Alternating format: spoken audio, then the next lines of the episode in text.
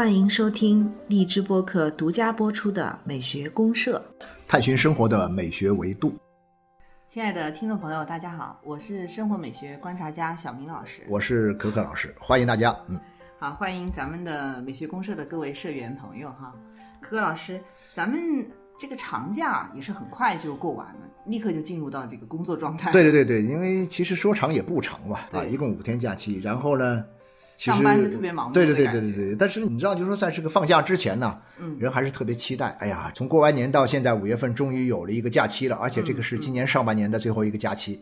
啊，就是其实很期待。但是其实过完节，原来我是这样想，就是说我不打算来聊这个假期的，但是发现现在不聊不行，还非得聊一聊。啊，因为我感觉到现在其实离这个咱们假期结束啊，已经好几天时间了，已经有五天了吧？今天是十一号了啊，五天时间过去了，五天时间过去，发现我还在，至少我个人还在这个假期的综合症里面。啊，出不来啊，就是还出不来。就是如果说有一种什么症状的话呢，这个就是一种假期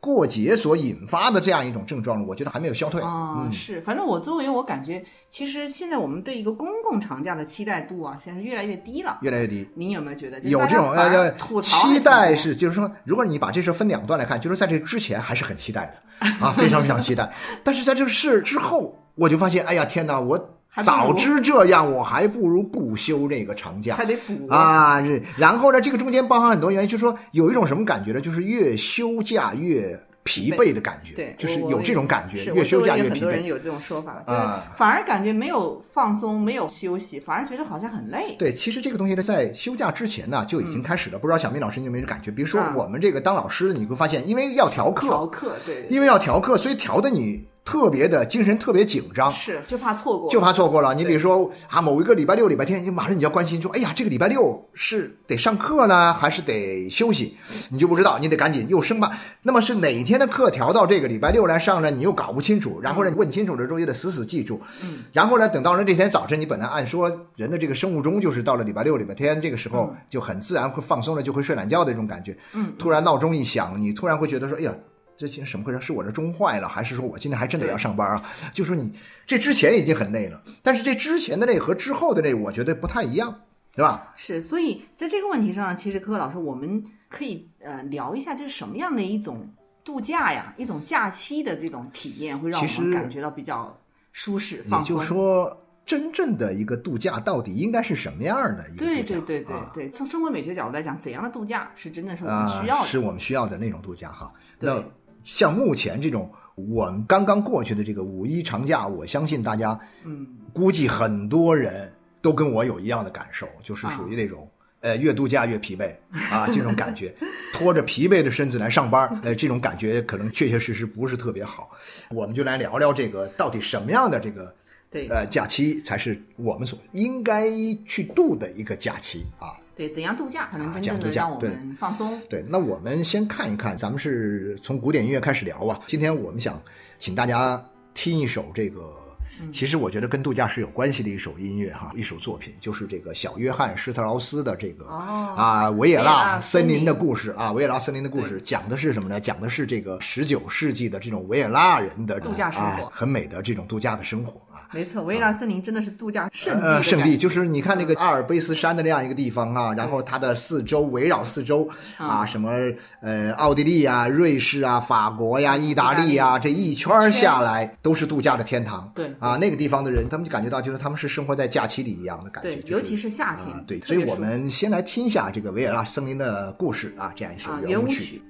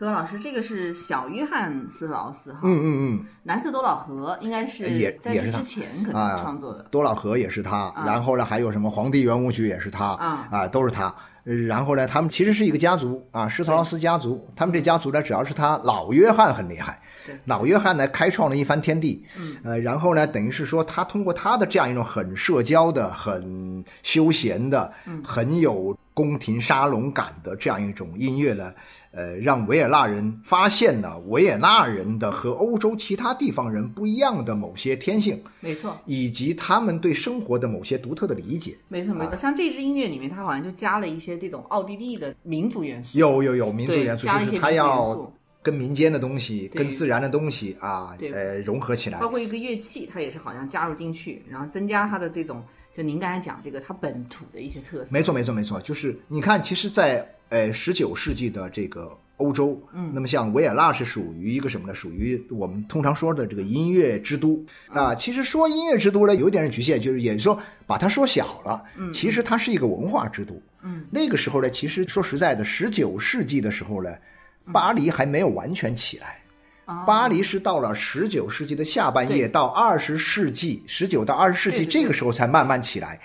呃，才取代了维也纳。但是维也纳以前是个文化之都，嗯那这种文化之都里面，它有它很独特的生活方式啊。那么他们的这样一种生活方式里面呢，其实包括了一个很重要的内容，就是他们要去度假啊。他们一年各种各样的假期，那么假期呢有长有短，呃，长的时间就去更远的地方，短的时间呢就去哎郊外。对。就是这个维也纳森林，就是他们是维也纳人日常生活的离不开的这么一个度假的一个圣地啊啊啊，其实像郊游一样的感觉。这个里面呢，其实我觉得西方人的这个假期啊啊，我观察一下，它可能基本上是两种类型。嗯嗯嗯。呃，一种它可能是比较偏向于像这种公共的一些纪念日，啊，公共纪念日啊，一些什么复活节啦，啊，因为它跟宗教有关的，对宗教有关啊感恩节啦。对对对，圣诞节啦啊，等等这样一些，就。是这样的一些公共纪念日，他们一般会有一些集体的这种呃仪式感的一些，就是仪式感很强、社会属性很强的这样一些度假活动，对对对，就这种活动呢，可能就有点像我们说，哎，有点全民狂欢的意思啊，大家集体一起上啊，就是带有很强的这样一种社会仪式的这种感觉。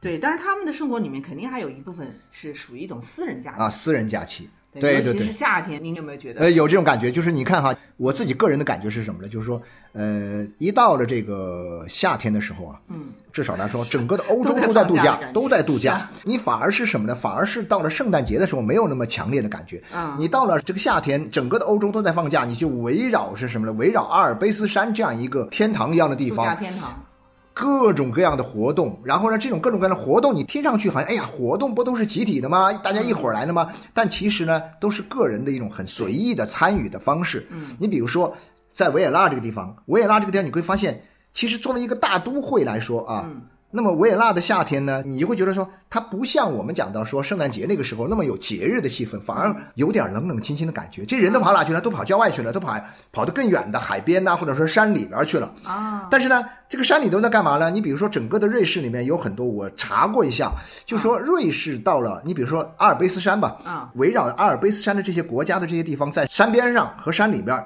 呃，整个的夏天呢，光这个古典音乐的这个音乐节对，还有很多就有那么十来个。哦，除了古典音乐的这个音乐节之外，还有什么爵士的呀、摇摇滚的呀还有那种对对对，还有什么电子的那个，特别是电子的那种音乐，好家伙，这个就说你会发现各种音乐节，它那个音乐节呢，就是大家各自去玩儿，然后呢也没有那么，它很多的音乐厅呢也不像我们在城里面那种豪华的那种什么大歌剧院的音乐厅那么好嗯很多户外，它很多是户外的，对，开场。呃，然后呢，还有像什么呢？其实大家很多人都特别喜欢那个，就是柏林边上有一个叫哦瓦尔德尼这个森林音乐会，森林音乐会啊森林音乐会。嗯，几千人，哎呀，很散漫的坐在森林里面，那么中间搭了个棚，嗯啊，棚里面有个台，然后乐队就在那儿演。其实说啊实在的，你要说从欣赏音乐的角度来说啊，呃，效果肯定很一般。啊。但是呢，他那种氛围很好，大家很自由散漫的在那儿聊着天儿，啊，这个喝着酒，喝啤酒啊。啊，然后呢，这个就躺在那儿或者坐在那儿，就在这听音乐，哎呀，很舒服，很放松。非常放松，对，然后你说像在那个什么这个瑞士的维尔比耶有一个山里面也是那样一个音乐节，我去维尔比耶那个看过，他那个音乐节那些大厅啊，其实都是棚子，其实我说那就是大棚临时搭建的，啊，临时搭建的，到时候音乐节结束以后就拆掉了对啊。然后呢，这个地方它夏天是来参加音乐节，嗯，然后到了冬天呢是来滑雪啊啊，就是这种感觉。欧洲很多地方，特别是阿尔卑斯山那一带，全这样。对沿线很多是这样。对对对所以柯老师，我今天其实特别想跟您聊的，主要就是这个部分，嗯就是一个私人假期，我们怎么样去度过一个美好的又真正能够让我们身心放松的一个私人假期。那其实你看哈，就说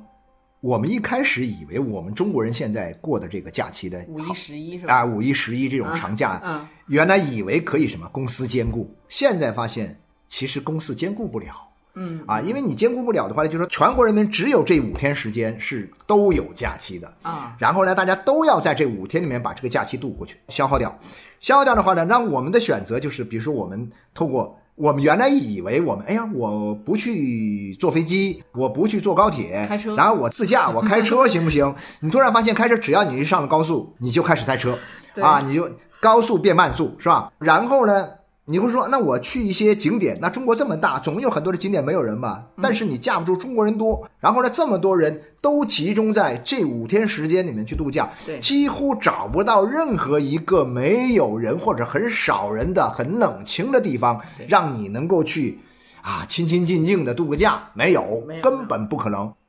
我前不久听他们说，连灵芝那些地方都都已经挤满了人，对都不得了了，是吧？是，所以我觉得这种全民性的、集体的这种旅游度假，其实你是很难实现一种真正放松的。很难放松。你在路上你就很焦虑啊，对对对对，你就怕找不到地方住啊，你就怕前面堵啊，但事实上，你怕的事情全部都发生了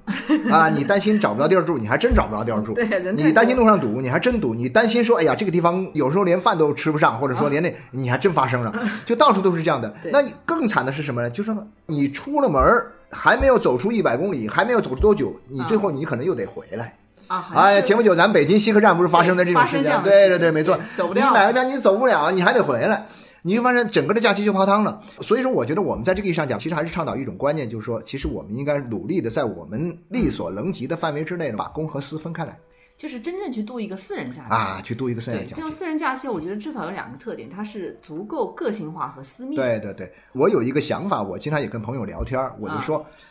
公共假期来了，你也不是说你不度假啊，啊你不休假，呃，你去加班也不可能。啊，公共假期来了呢，我有一个这种说法，我说公共假期来了，咱们就在家待着。在院子里弄弄花，呃，在弄院子里弄弄花，在这个晒晒太阳，或者说在自己家里打扫一下卫生在自己家里多睡睡觉，多那什么啊，多自己没事多包包电影啊，多多啊追追剧什么的啊，看看书什么的，啊。就是平时在这方面不能够实现的一些愿望，比如说你平时睡得少啊，我就多睡一点啦，对对对。啊，或者说是你平时很多电影没看，我就集中认识几天把它看一下呀，诸如此类。啊，嗯。就说在公共假期里面呢，就猫家里啊。啊休假。啊然后在私人假期里面呢，就走出门儿，越远越好啊，就是走到很远的地方去，这样去度假。我觉得可以用这样一种策略啊，呃，您这个建议挺好，啊我我觉得很不错。我自己觉得也还可以啊，对对对我自己觉就打得还可以。打消了这个公共假期再去谋划出门的你就不用这个不用这个真不用欲望对对对哈因为一出门真的有时候体验会很疲惫。对对对，回来反而更累了。我们聊聊这种私人假期的话，好私人假期像刚才我们说，这种私密性其实我觉得很重要。首先要有私密性是吧？对对首先就是说。不要扎堆儿啊！不要把自己置身于一个被人人所关注到的一个人群当中去，对个体空间，给找一个相对私密的空间，因为我觉得是这样的，就是其实。呃，真正讲到个人的生活的这个美学的含量高不高啊？其实有一个很重要的一个前提条件，就是你的私密度够不够对对，啊、私密度越大越强，嗯，你的这个美学的含量就越高啊。我觉得有这样一个我赞同，啊，对我赞同，是的，就这种私密性呢，它其实更多时候是会让你觉得放松和舒适的一种距离。没错没错对。你把自己放到一个空间里面，这个空间能够让你自在一点，就是你可以真正的想做自己的事情。那你首先得要有自己真正想做的事儿，对对，真正喜欢的地方。嗯，啊，而不是说我一问你说，哎呀，这个谁谁谁，你这个喜欢什么地儿啊？啊，你说我喜欢这个呃万里长城啊，这个你你不能说咱婺源的油菜花、万里长城，你不能都喜欢这种大众化的这种地方，你对你应该喜欢一些你自己喜欢的比较小众化的地方，应该能找到这种地方。是的，是的。你像那个维也纳森林啊，你比如像您刚才说阿尔卑斯山度假，它其实并没有说一定有一些嗯具体哪个地方？对，它是散布就在我对对对，我发现什么呢？对呐对对对对，山林因为啊阿尔卑斯山有很多很漂亮的湖，你知道吗？对湖很几乎它的每一座湖，我印象中哈，嗯就说因为我在阿尔卑斯山几个方位我都自驾过啊，然后呢我就在我所经过的所有的这些阿尔卑斯山的这些漂亮的湖边上，嗯我发现呢，基本上都有露营的营地，啊，都有营房地车营地，啊，房车营地。嗯，然后呢，有很多人是专门是那种感觉他们就像是这个旅行专业户一样，开的那种啊房车，一家人就到处跑，其实是他们租来的。啊。还有一种是什么？就是你自己家里你带着一些基本的、很简单的装备，到那去租一个营地里面的一个帐篷，啊，你就在那个湖边的一个营地里面呢待上一个星期或者多长时间，然后一家人哈，啊。只是一家人，有些人甚至是小两口，对。啊，情侣或者说是夫妻小夫妻，嗯。或者有时候就几口啊，三口之家、四口之家这样一个很小的小家庭，嗯，然后呢，跟别人也也没有什么呼朋唤友啊，这个什么也没有，有没有，然后呢就租着这儿，然后就在这个湖边上嗯。游游泳啊啊，然后呢晒晒太阳啊，哎看看书啊，嗯。或者说有的没事儿就躺那儿就躺在草坪上，我特别喜欢那种躺一天，太阳晒在这儿，你就躺在草地上，然后。哎呀，这个睁开眼睛看看，戴上墨镜哈，看看天空，然后呢，看累了，闭上眼睛，呜呜就睡了啊，就这种感觉，真的是，那是绝对的是度假的感觉是啊。绝对是身心可以放松对呀、的一然后。然后还有很多人喜欢去利用这个时候去找自己的一些呃喜欢的东西，比如说我以前我在网上看到过有一朋友特别好玩，啊他是一个搞西方的这个哲学史研究的一个人，按他自己说，因为我也不认识他，我是看他写的这些帖子，然后呢，他利用假期。啊，因为他是在大学里面教书啊我不知道是哪个大学，他大学里面教书。大学老师就有一个好处，像咱们这个就是有一个、有一个假期，对，啊呃，暑假时候，那他每年的暑假都会去欧洲，每一次去呢就是找一个人，嗯，就是比如说卢梭之旅，哦啊，从日内瓦开始啊，卢梭经过的地方，从日内瓦到安纳西，到那个什么上贝里啊，然后呢去什么都灵，然后又去巴黎，整个就是卢梭的轨迹。卢梭啊，卢梭走过的地方，他就去走一遍，花上个把月的时间，然后走一遍。这提升了这个旅行的档次的然后对啊，没错没错，这可能是我们后面要说的内容。但他这个就是我认为是很私密的。他一般这种情况之下，你很难找到一个人说，哎，我们俩一块去呃沿着卢梭的路。那你能找到一个可以跟你一起去登万里长城的人，但是你很难找到一个说我真的是同走我。卢梭路啊，同走卢梭路的人，你可能很难找到，对不对？对对对啊，你很难错没错。就这种，就是他还走过好几个这种类似的这个名人的路线，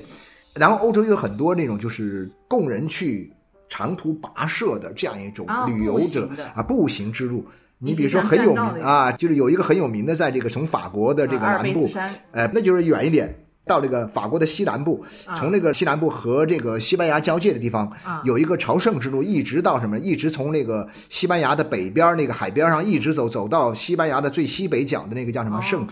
呃，圣地亚哥德孔波斯特拉那样一个地方，有一个好像有几百公里长的一条这个叫朝圣者之路。那么这个有当然有它的宗教内涵，但是在，现代人去那儿走的时候，已经没有什么宗教的这样一种、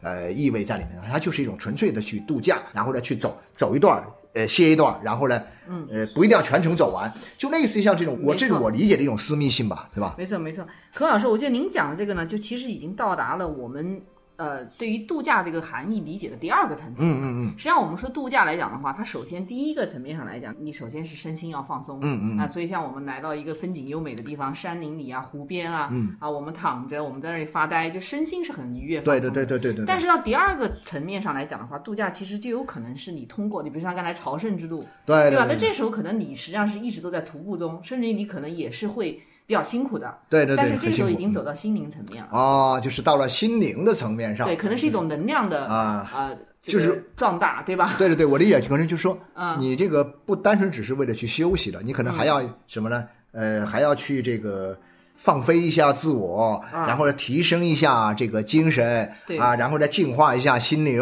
完善一下啊，内心然后对对对，内心的人格的各个方面的东西有所提升。对对，那您刚才讲您这个哲学的朋友，哲学啊家朋友，他就这可能样对可能就已经到这个层面了。对对对啊，但是其实我说我们很多人其实没有必要这样，但是啊有些东西是可以做的。你比如说这个呃，现在很多人去这个重庆玩特别有意思哈，因为我们知道现在重庆这个城市呢是一个旅游的网红城市，对很网红啊，网红很网红。但是网红城市里面又有一些东西属于相对偏冷门一点。嗯，这个偏冷门一点的地方呢，就是说什么叫偏冷门呢？比如我举个例子来说，就是这么多年来，我们中国的电影很多的取景的城市，嗯，最多的其实这些年来就是重庆。啊，是吧？啊，重庆是在貌确实很啊，它很特奇特嘛，所以它特别上镜啊，特别容易出效果。嗯嗯所以打从什么呢？打从当年那个什么《疯狂的石头》开始，后面有什么《火锅英雄》啊等等哦一系列的电影里面，现在算起来差不多有十来部电影，都是在这个重庆拍的。嗯所以很多人是什么？他就是电影爱好者，是影迷。啊，他有他自己的重庆这个网红旅游城市的一条私密的旅游线路私人定制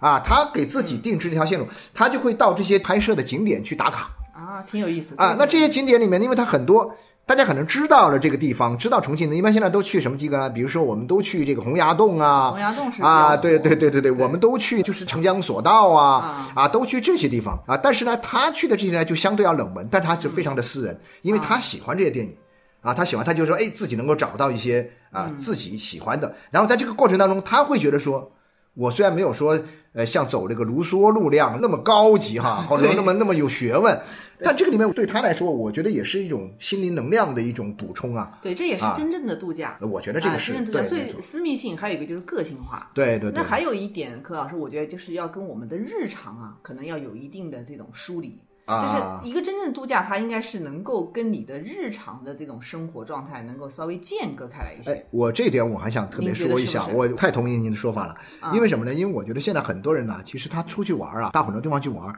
他有一种很不好的感觉是什么？就是发现，你比如说到城市里面，啊，我们现在的城市千城一面，对，确实。它城市都很像，除了一些很特别的一两个景点，那你比如说那种刚刚我们说到的像洪崖洞这种哈，重庆嘛重庆很特别。啊。但是话说回来，我要是不去重庆，我去其他一个城市，比如说我去长沙，嗯。我从广州这个城市我去长沙这个城市，或者说我去武汉这个城市，嗯。你在这个城市的繁华的商业街，那肯定都要去溜达一下的嗯嘛，肯定要都去感受一下的嘛，你就会发现很像。嗯你跟你的日常生活里面，你就觉得又好像天哪，我这是出来旅游了吗？我这出来度假了吗？对似乎又没有。没有就差异化。嗯，对对对，差异度很小很小，所以有的时候你只能说，哎，我赶紧得去找几个吃的东西。但是你发现呢，现在我们吃的东西呢，不也相似像很多年前一样，很多年前你要吃某样东西，你真得到这个地方去吃，是是吧？现在你比如说，我就说我是一个重庆火锅的爱好者，啊，但是我在广州也能吃到也能吃到很多挺好吃的对对重庆火锅啊、这种抽离感不够，所以为了强调抽离感，我有时候觉得说，可能城市并不是一个特别好的度假的地方。对你像那个谁，那个梭罗啊带把斧头，直接去啊瓦尔登湖了，嗯然后就开始砍树，对啊，对对对，搭个没错屋子啊，自己动手建一座房子，对？建造房子，对对对对然后自耕自食，在里面住两年。没错没错啊没错这个就是那因为什么？因为他很厌倦波士顿嘛，他觉得波士顿那帮人都很虚伪，都各种各样的不靠谱对啊。对，当时这种工业化，工业化来了之后，这整个从欧美开始，那个时候都有这个，就十九世纪工业化取得了伟大成就。嗯，所以对一帮这个有人文情怀的人是觉得这个东西好像生活开始千篇一律，啊，生活开始出现了一些这个城市化里面开始出现了一些弊端，他们就有意识要逃避这个东西。当然，他们是要反对，然后他们试图去寻找另外一种可能性。是啊，你包括像在英国也一样，有一帮湖畔诗人，对对对啊，一帮湖畔诗人到湖畔啊，到这个湖区那个地方去啊，去生活，对对，梭罗那个背景就跟刚才我们看那个斯劳斯的这个维也纳森林的就很像啊，都在一19世纪个郊区的一个很远的地方。对对对，然后这个社会背景呢，也是属于就是一个资本主义高度发达的一个时期里面，然后。很多人他其实内心对这种工业带来的这些文明的东西啊，他一方面其实他也知道，就是真的没有办法去避开，嗯，但另外一方面内心呢，其实也是非常的这个迷茫的，对对，就是不知道他这个怎么样去获得一种内心安定，所以这个时候可能旅游啊，就是我们说度假，对。能够帮助实现这个内心的这个其实充实感啊。有些我以前看过一些有关这方面的，就讲到人类的这个旅游的历史和度假的历史。嗯，在最早的这个旅游啊、度假呀，是从什么呢？就是说，嗯是这个呃十七世纪左右开始出现的英国贵族们的一种壮游。啊，啊，壮游就是他把这个旅游和度假呀看成是人生成长和呃这个发展的一个很重要的一个进阶。嗯比如说我伊顿公学毕业了，啊，然后呢，或者说我到了这个剑桥、牛津，我读完大学了，嗯我要开始走向社会之前，我有一个间隔年。嗯，这个间隔年的概念就是说花上一年时间，当然关键贵族有钱呢对，他把他们的孩子从英国送到欧洲大陆去。嗯欧洲大陆主要是去哪里呢？主要是去地中海那一带地方，主要是去意大利那边，对，去接受古典文化的熏陶。嗯，通过我们讲到这种度假。啊，然后呢，他们这个带着自己的仆人，带着自己的这些各种各样的装备，然后呢，就去到什么地方呢？就去到呃这个意大利啊那些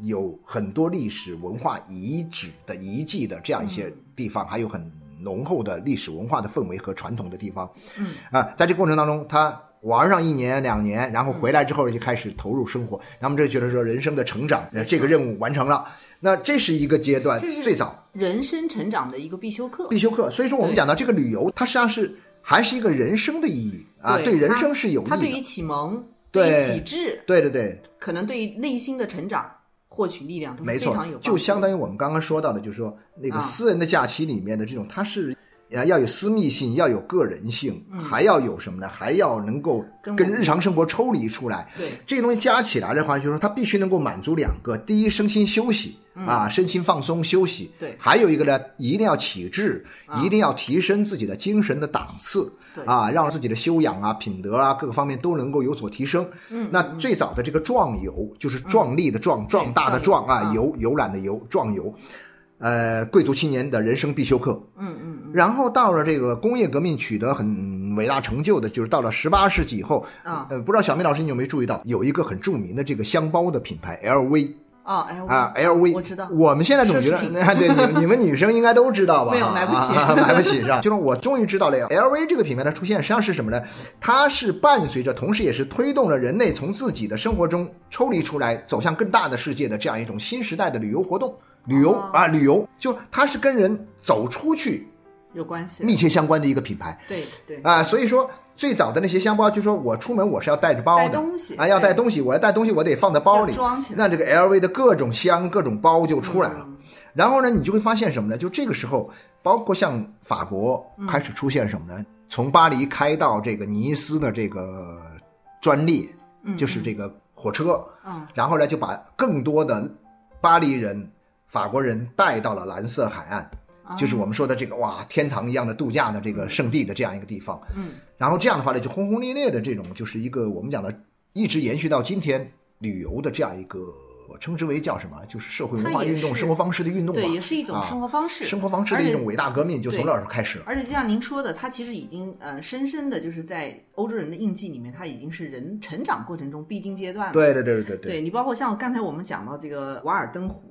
这个作品，其实这个作品对我本人影响还挺大的。嗯嗯嗯，对我觉得这个作品就是很多人都受过他的影响。嗯，对，就特别有那种就是让人感觉到人跟自然的一种关联性。对对而这个是通过度假来获得的，但是他这种度假是属于一种比较长期的度假，漫长的。对对对，可能是没错没错。所以这我有时候这样设想，我们说这个五天是小长假，七天就是长假了。啊，但说实在的，你真正相当于这样，真正能够融入的，哎，能够让人融入其中，能够实现我们所说的那个那两个重要的功能，就是一个是身心的放松，一个是精神的提升。对心灵能。实现这两个东西的话呢，说实在的，七天长假、十天半个月都不一定够但是呢对对对，但是呢，你得要往这方面去想对啊，就是说你不能说我也就五天七天，我就凑合着玩一下算了，那也不行。但是中国的这种休假方式呢，它其实现在目前来讲，私人假期还是蛮奢侈的。所以柯老师他其实是这样哈，就是说我们对于一个假期来讲呢，这种就是集体性的。